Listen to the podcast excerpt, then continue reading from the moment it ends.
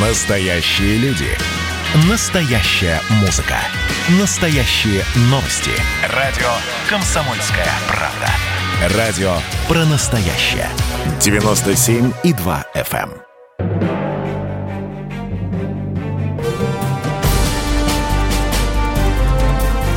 Однажды в Советском Союзе.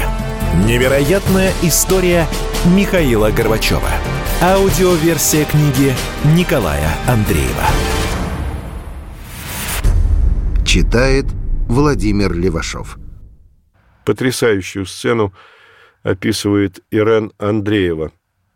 В тот тяжелый день, когда Андрея Дмитриевича, стоявшего на трибуне, захлопывали и затаптывали, после заседания я чуть ли не последний выходила из зала. Вдруг меня из-за стола президиума окликнул Горбачев. Я вернулась. Михаил Сергеевич, очень злой, перегнулся через широкий стол, почти лег на него.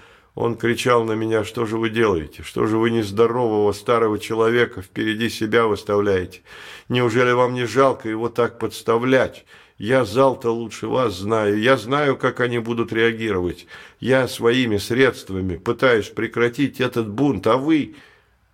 По моему изумленному лицу он понял, что я всего лишь пешка, и закончил, снизив крик на полтона. «Ты передай своим, кто у вас верховодит, чтобы они прекратили это». Ну, о том, что на Сахарова невозможно было повлиять, я уже говорил – Зал Михаил Сергеевич, может, и знал, а Сахарова нет.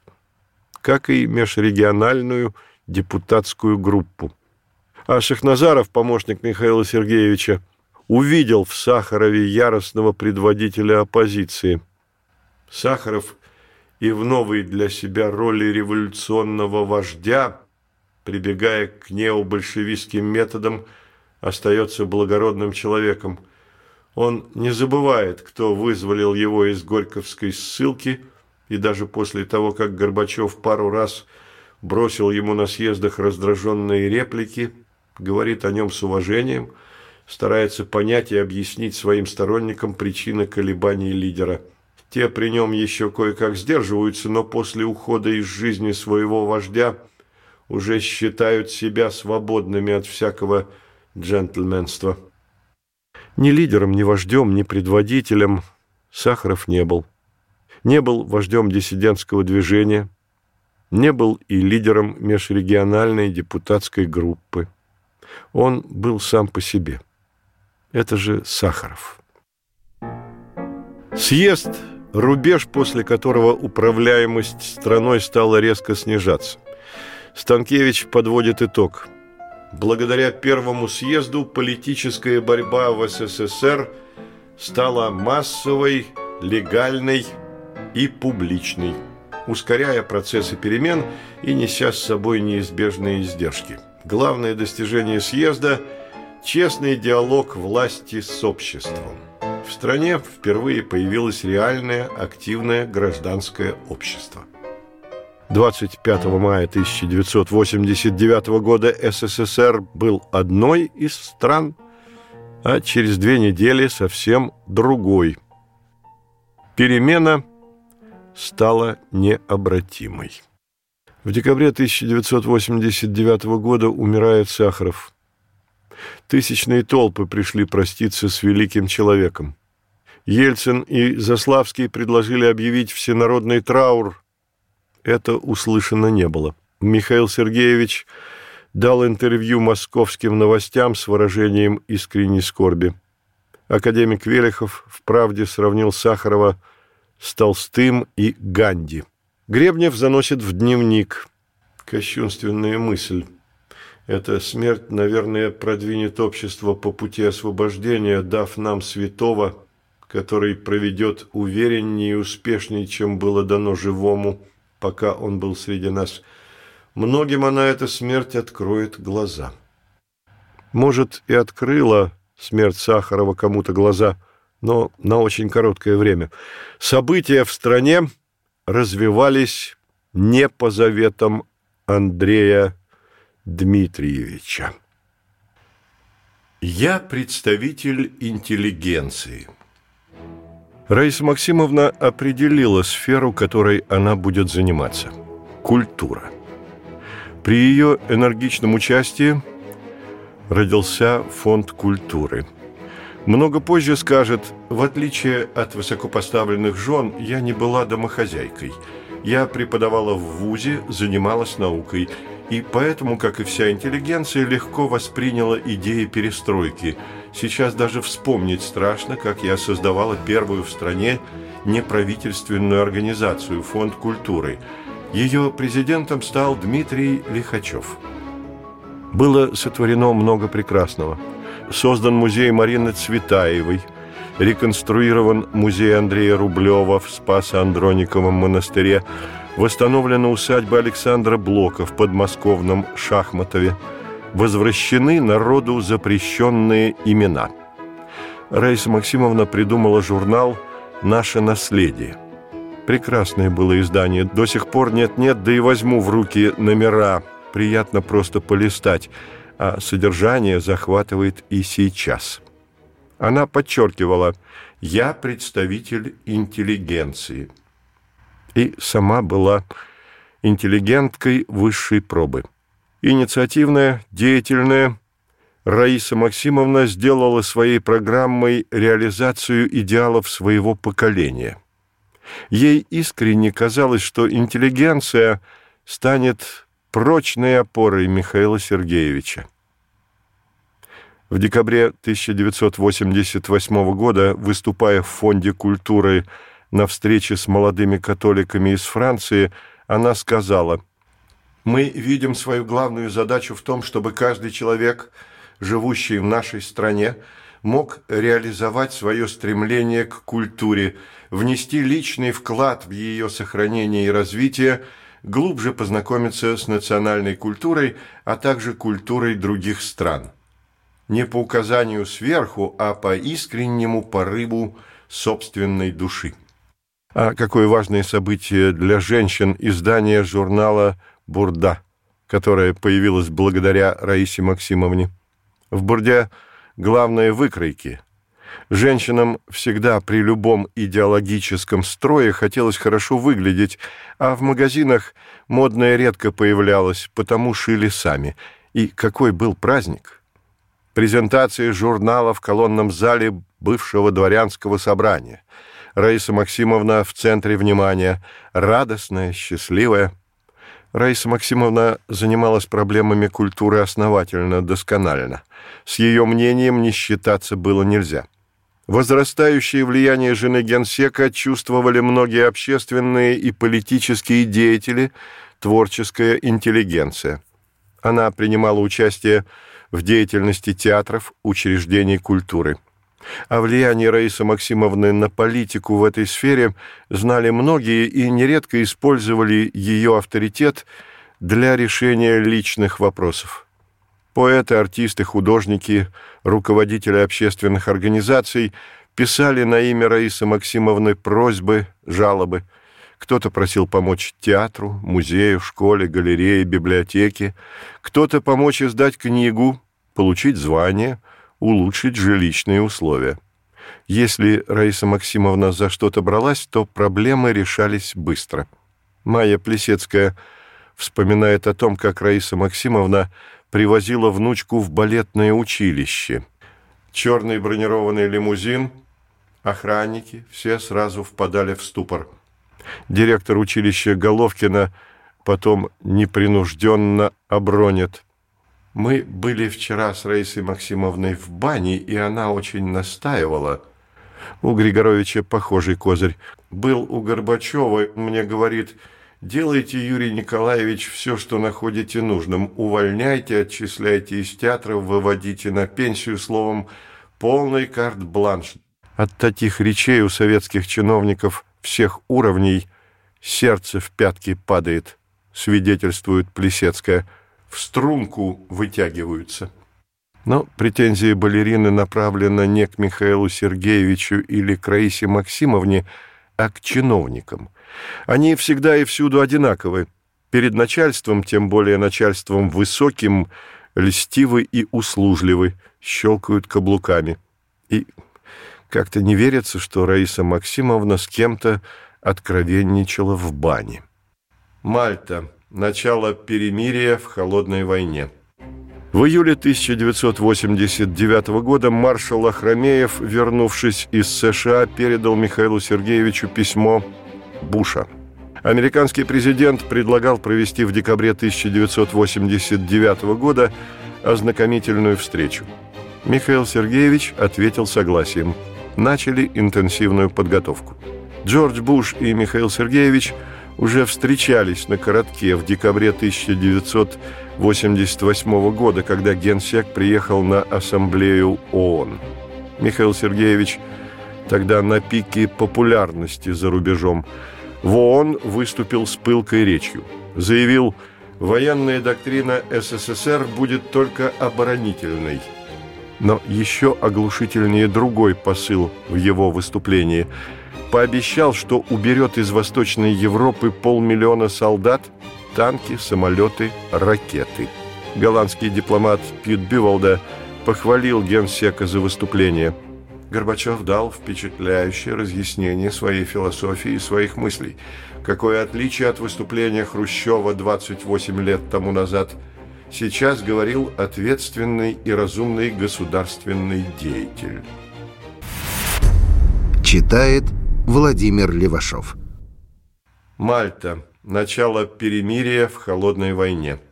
Речь Михаила Сергеевича в ООН и сегодня кажется ответственной и разумной, а в ту пору она попросту обогнала свое время.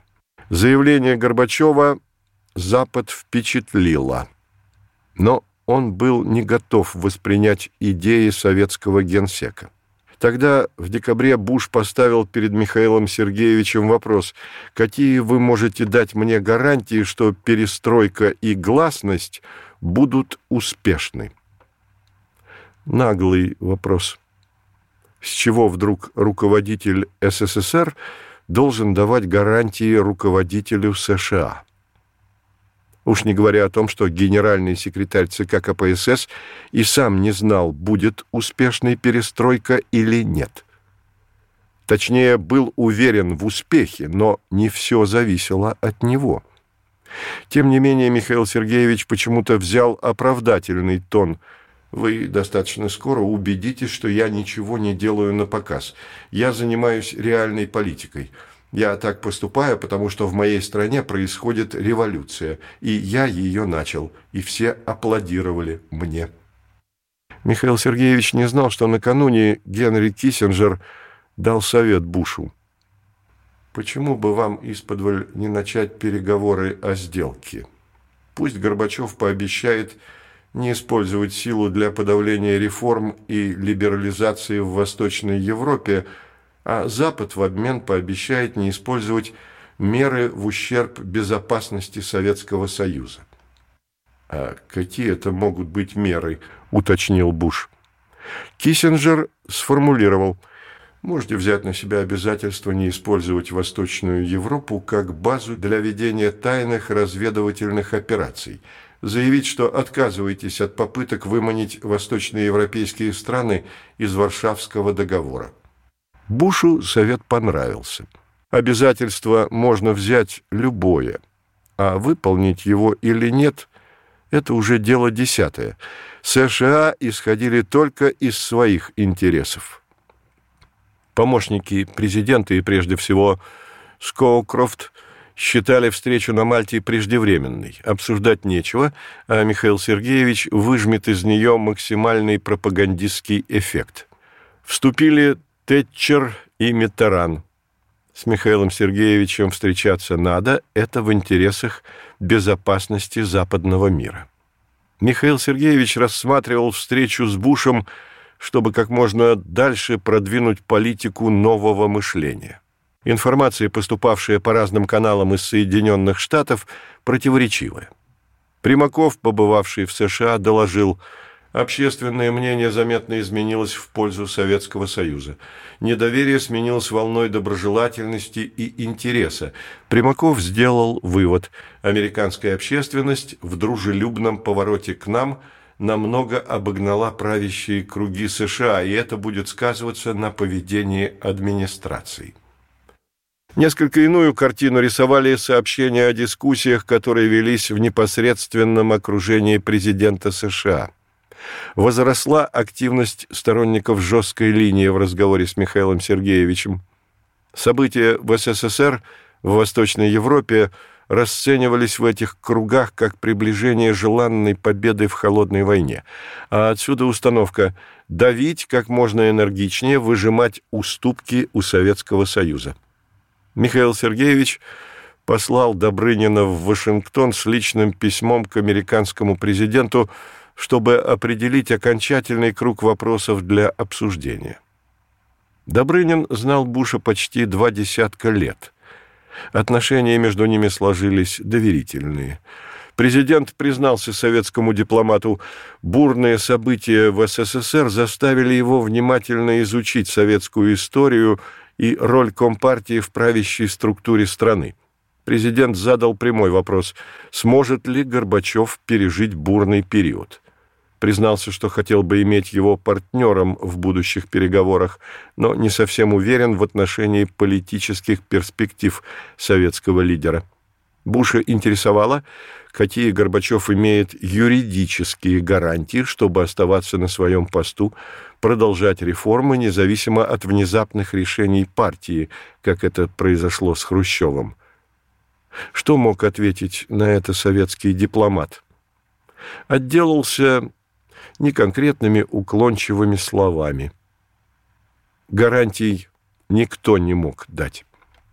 В Вашингтоне ни при Регане, ни при Буше не проявляли оптимизма по поводу проводимых Михаилом Сергеевичем реформ – Совет национальной безопасности США принял 13 марта 1989 года документ, в котором рассматривались варианты, как вести дела с Михаилом Сергеевичем. Итоговая формулировка Цель американской политики – взаимодействие с Советским Союзом таким образом, чтобы подталкивать Михаила Сергеевича в направлении, желательном для США – из этого американская делегация и исходила, собираясь на Мальту. Естественно, Буш об этом не сообщил Добрынину. Согласована повестка дня переговоров. Советская сторона настаивала, пора отменять поправку Джексона Веника, которая ставила торговые отношения между двумя странами в зависимость от свободы выезда евреев – Перед встречей с Добрыниным помощники Буша советовали не соглашаться на отмену поправки. Это надежный козырь в политической игре. Буш, однако, не принял совет. Они уже приняли закон о праве на эмиграцию, потому это опустим. На что Бейкер предложил Бушу вариант ответа на требование советской стороны отменить поправку, дать Горбачеву ясно понять, что если в Центральной Америке будут продолжаться беспорядки и насилие, наша общественность может спросить, почему мы помогаем Советам экономически, когда они перекачивают миллиард долларов в Центральную Америку. Позиция признана разумной. Согласовали протокольную сторону дела – на рейд порта Валетты встанут два крейсера «Советский Слава» и американский «Белкнап». Переговоры проводить поочередно на советском и американском военных кораблях. В порт Валетта направлен круизный теплоход «Максим Горький», резиденция советской делегации. 2 декабря Михаил Сергеевич и Буш прибыли в Валетту. Президент США устроился в апартаментах на Белкнапе. Днем шторм разыгрался до состояния урагана, волны как щепку швыряли надувную резиновую лодку, с которой ныряли американские водолазы. Они отслеживали, нет ли под водой злоумышленников, готовых подорвать крейсер. На море ветер сумасшедшей силы. Он сорвал советский и американский флаги с флагштоков обрушил помост, сооруженный для телевизионных групп. Мальтийцы уверяли, такого шторма не наблюдалось полвека. Советская сторона предложила перенести первую встречу со Славой, корабль качала как поплавок, на устойчивый Максим Горький. В 10 утра к советскому судну причалил катер с американцами. Буш, Бейкер, сопровождающие лица поднялись на борт. У госсекретаря за ухом наклеен кусочек пластыря от морской болезни. Фитцуотер позже уверял репортеров, что рвоты у Бейкера не было, он был подвержен морской болезни. Михаил Сергеевич ждал американскую делегацию в кают-компании. Здесь же Шеварднадзе, Яковлев, Добрынин, помощники генсека. Широко улыбаясь, Буш вошел в кают-компанию, обменялся рукопожатием с Михаилом Сергеевичем. Президент США изображал из себя бывалого моряка, сообщил, что ночная качка ничуть не тревожила его сон на Белкнапе. Михаил Сергеевич пошутил. «Шторм входит в секретные планы Советского Союза разоружить шестой флот США». Буш юмор не уловил, на лице не появилось даже подобие улыбки. Приступили к переговорам. Буш вручил Михаилу Сергеевичу перечень возможных областей технического сотрудничества США и СССР, что способствовало бы созданию в Советском Союзе банковской системы, фондовой биржи и прочих институтов рынка. Михаил Сергеевич взял бумаги, передал помощникам. Мы над этим поработаем, но в данный момент меня больше интересует договоренность о заключении соглашений по стратегическим наступательным и обычным вооружениям в Европе. Буш согласился. Давайте этим всерьез и займемся. И признал, что в предложениях США не все проработано так, как не по всем пунктам пришли к согласию. Следующая объемная тема переговоров – ситуация в Восточной Европе. Уже обрушилась Берлинская стена. Михаил Сергеевич высказал беспокойство, а не слишком ли много суеты в связи с событиями в Германии. Сказал, объединение – дело очень серьезное, требует тщательного подхода. Пусть идет естественный процесс, не надо его подталкивать, ускорять. Журналист Телбот комментирует – когда Буш обменялся рукопожатием с Горбачевым на Мальте, в Берлинской стене уже была пробита брешь. Восточноевропейские сателлиты один за другим покидали кремлевскую орбиту. Читает Владимир Левашов. Буш выдвинул идею провести Олимпийские игры 2004 года в Берлине. Тонкий ход – Михаил Сергеевич тут же понял, его провоцируют согласиться с тем, что к тому времени Берлин станет столицей единой Германии.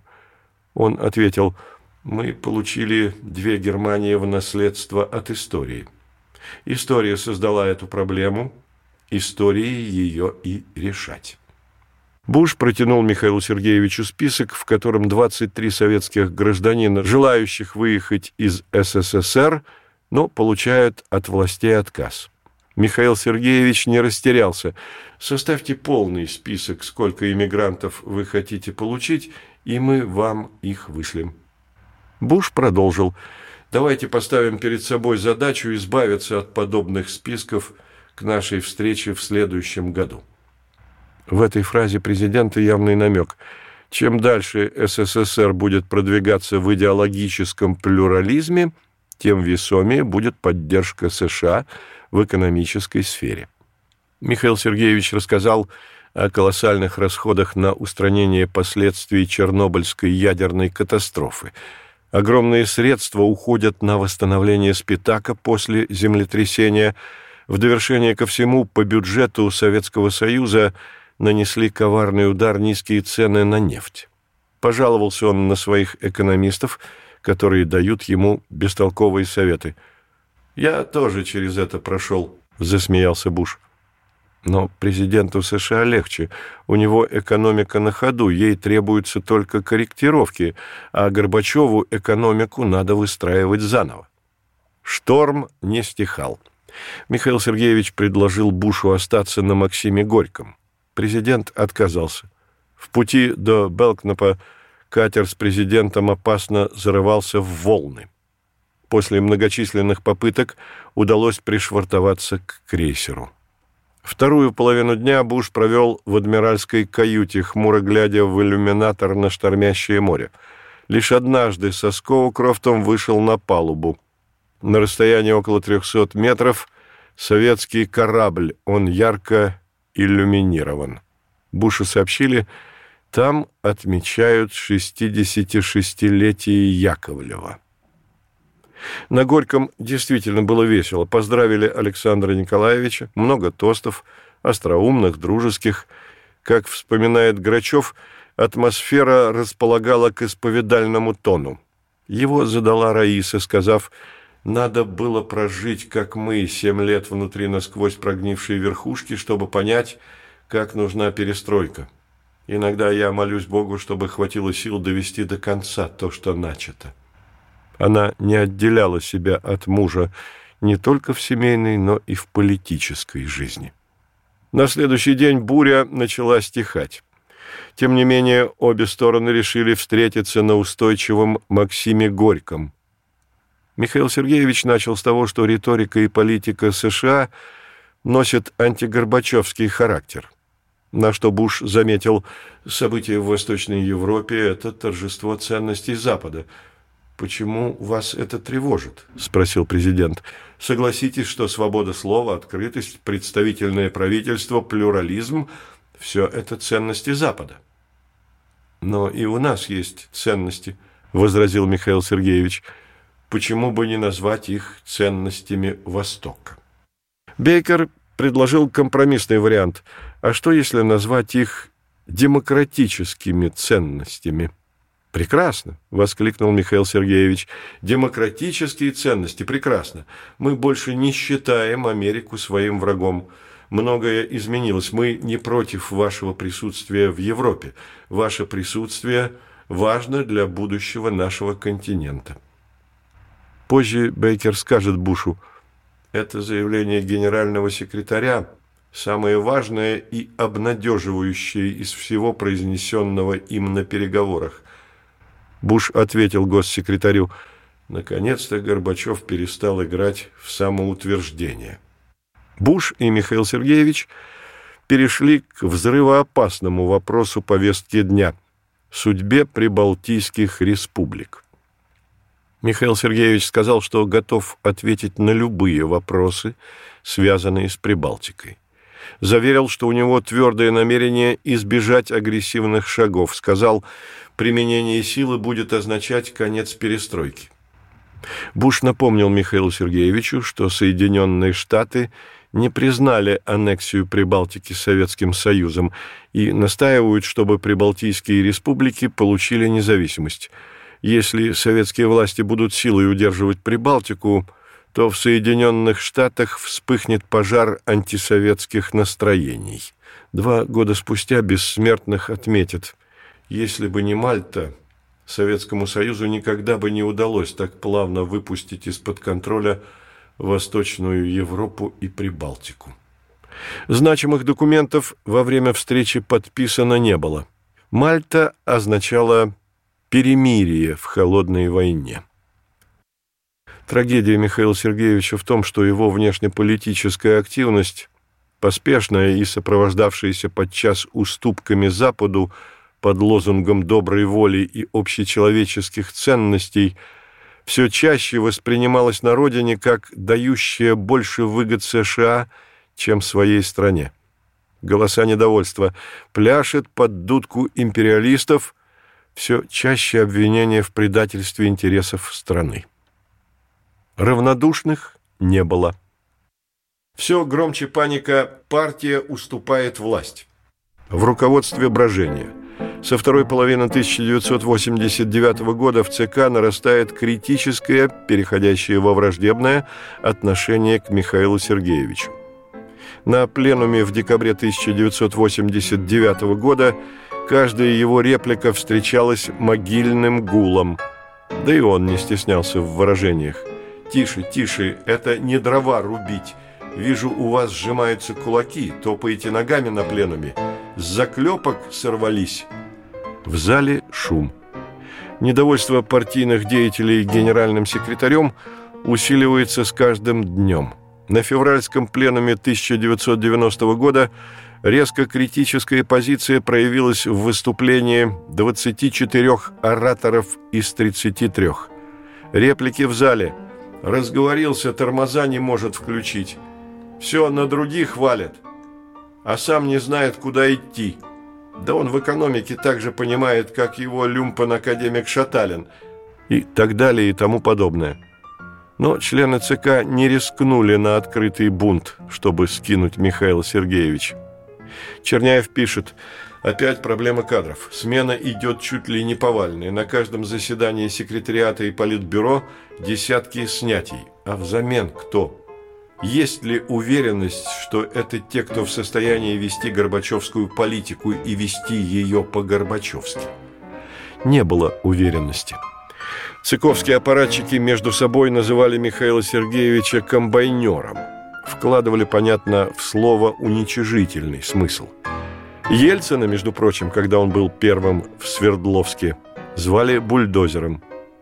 А когда он стал президентом России, то царем. Есть разница между царем и комбайнером. У властителя должна быть железная хватка, и Ельцин ее имел – без колебаний отдал приказ стрелять по Белому дому. Такой решительности от Михаила Сергеевича не дождаться. Он человек сомнений, впечатлений, а окружение это чувствует, потому распустилось. Проявилось сближение позиций Рыжкова и Легачева.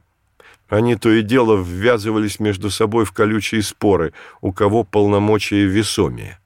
На заседаниях Политбюро премьер нервно протестовал против вмешательства цыковского аппарата в дела правительства, возмущался тем, что референты со Старой площади без его ведома дают указания министрам.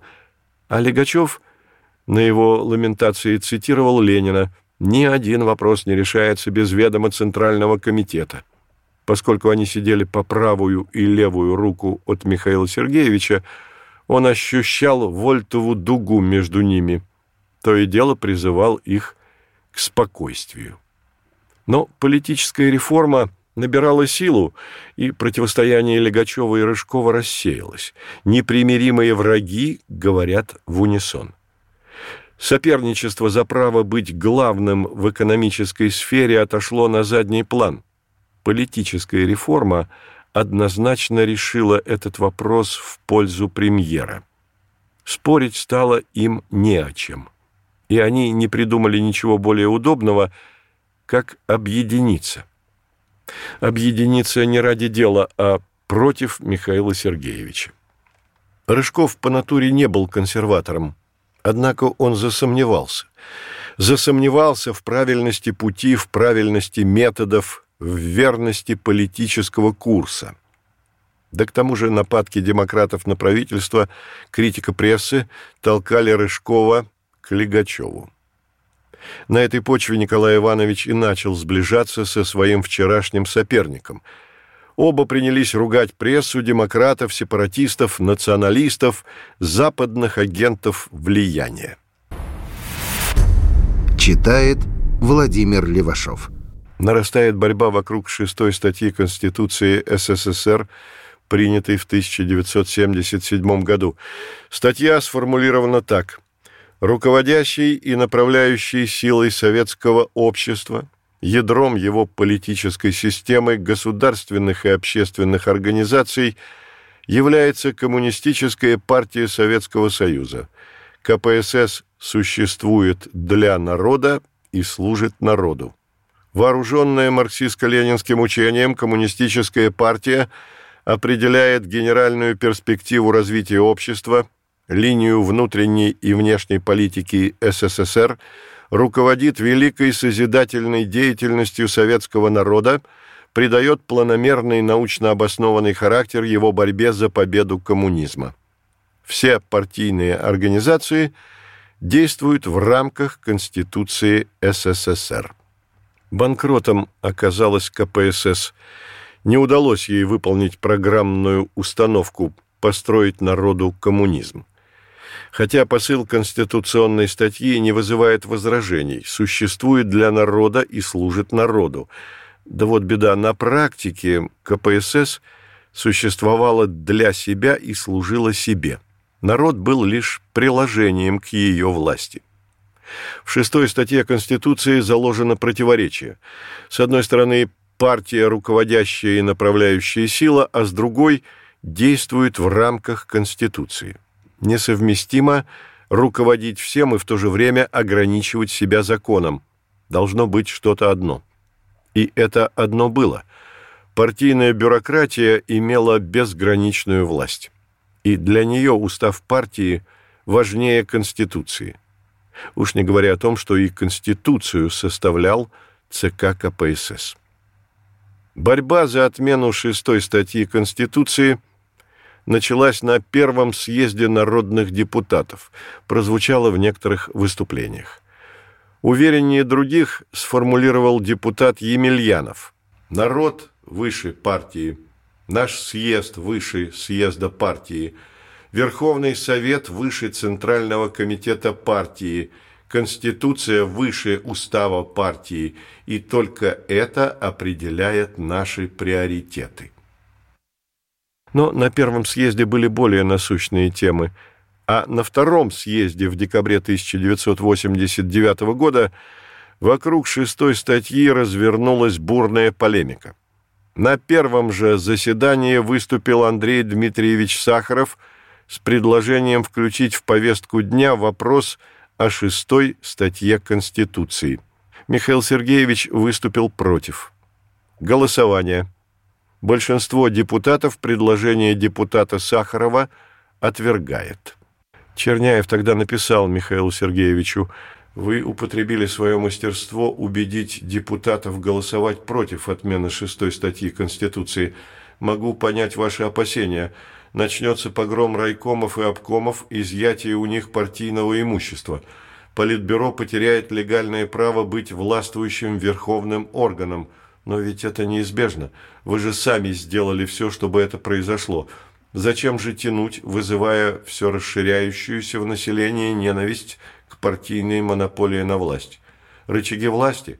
Но они уже не действуют. Посмотрите на заседание Политбюро – обсуждают, критикуют, заслушивают, горячатся, плодят длинные бумаги постановлений, но они фактически не исполняются, кроме тех, в которых речь о поставках партии оружия для Ирака или Ирана. Ничего не ответил Михаил Сергеевич помощнику. Через несколько дней останавливается сердце Андрея Дмитриевича Сахарова. На его похоронах каждый второй плакат – перечеркнутая цифра 6. В Чехословакии вопрос об их шестой статье решился в один день. Ликвидированы партийные структуры в министерствах, армии, органах безопасности. А у нас понадобился путч, чтобы избавить государственные органы от партийного надзора. 4 февраля 1990 года в Москве массовые митинги на улице вышло не меньше 200 тысяч человек. Нескончаемые требования отменить шестую статью. На другой день пленум ЦК КПСС Михаил Сергеевич заявил о необходимости введения поста президента СССР с одновременной отменой шестой статьи Конституции СССР и установления многопартийной системы. Анатолий Собчак присутствовал на том пленуме, его впечатления. Практически все выступавшие негативно отнеслись к предложению Генсека об отмене шестой статьи. Более того, в самых резких тонах клеймили демократов, говорили о дискредитации партии и социализма – и были настроены весьма решительно, а потом единодушно проголосовали за отмену шестой статьи. Наивными были тогда. Верили, что стоит только убрать статью о руководящей роли партии, то выйдут на дорогу к храму. Казалось, лишить портком и горком и обком и Центральный комитет власти, и дела пойдут. Не могут не пойти ведь нет диктата партии. Диктат КПСС сошел на нет, а дела с места не сдвинулись. Теряет тех, с кем пришел во власть. Надвинулась боль. Михаил Сергеевич теряет соратников. Теряет Легачева, теряет Яковлева – могучие фигуры из его команды первых лет. Яковлев и Легачев познакомились в начале 60-х, когда оба функционировали в ЦК. Они как-то сразу поняли друг друга. Когда Легачев стал первым секретарем Томского обкома, то перезванивались, обменивались по праздникам открытками. Яковлев посылал в Томск новогодние открытки и из Канады. Вновь встретились уже в команде Михаила Сергеевича. Оба стали членами Политбюро, Легачев раньше на два года. Оба занимались вопросами идеологии – установилось негласное разделение обязанностей. Сфера Легачева – вопросы культуры, науки и образования. Яковлев сосредоточился на работе с прессой, радио, телевидением. Это сложилось как-то само собой. Михаил Сергеевич был не против. Как свидетельствует экономист и публицист Лацис, Легачев вел себя строго по правилам и привел пример в подтверждение – Журнал «Коммунист», в котором Лацис был заместителем главного редактора, курировал Яковлев. Издание опубликовало статью в защиту старательской артели. Легачев был недоволен публикацией. Он считал, что артельный труд – это измена принципам социализма. Издавна сложился порядок. Любой член Политбюро имел право позвонить главному редактору любого издания и указать на, по его мнению, неправильную публикацию. А уж если речь о теоретическом органе КПСС... Но Легачев, второе лицо в партии, при всем своем несогласии не позвонил главному редактору коммуниста. Журнал в ведении Яковлева. Чужая епархия. Два самолюбивых, властных характера. Один прямой и решительный, не признающий полутонов, не привыкший маневрировать, другой с мягкими повадками, просчитывающий ходы вперед, твердый, но не рубящий с плеча. У них разные взгляды на идеологию, на то, какой быть партией и к каким переменам ее двигать разделились не только два руководителя. Раскололись кадры идеологические. Одни примкнули к Яковлеву, другие – к Легачеву. Склоки, мелкие и крупные подлянки разноголосятся. Легачев собирает главных редакторов ведущих изданий, дает указания, какие события и как освещать. На другой день Яковлев созывает у себя совещание редакторов – и дает им другие указания, иногда прямо противоположные Легачевским. Через неделю ситуация меняется местами. У Яковлева совещание по идеологическому вопросу, он делится своими соображениями о событиях, на другой день Легачев собирает тех же людей, диктует свои установки, понятно, что отличные от яковлевских. Разногласия между Легачевым и Яковлевым – перешли на заседание секретариата ЦК, перекинулись на другие сферы политики. В противостояние втянулись другие секретари. В низовых партийных комитетах знали об этой борьбе и в обществе догадывались. Легачев считался консерватором, а Яковлев – прогрессистом. Михаил Сергеевич занимал отстраненную позицию, не вмешивался в конфликт. С возвышенности наблюдал за битвой двух тигров. Иногда спрашивал Болдина, ну как Егор с Александром все еще цапаются? Противостояние в идеологическом отсеке ЦК печалило Легачева. Он говорил Михаилу Сергеевичу, ситуация ненормальная, надо как-то развести меня и Яковлева. Михаил Сергеевич успокаивал, держись, Егор, действуй энергичнее, у тебя все рычаги. Но и Яковлева поддерживал. Саша, действуй, как договорились.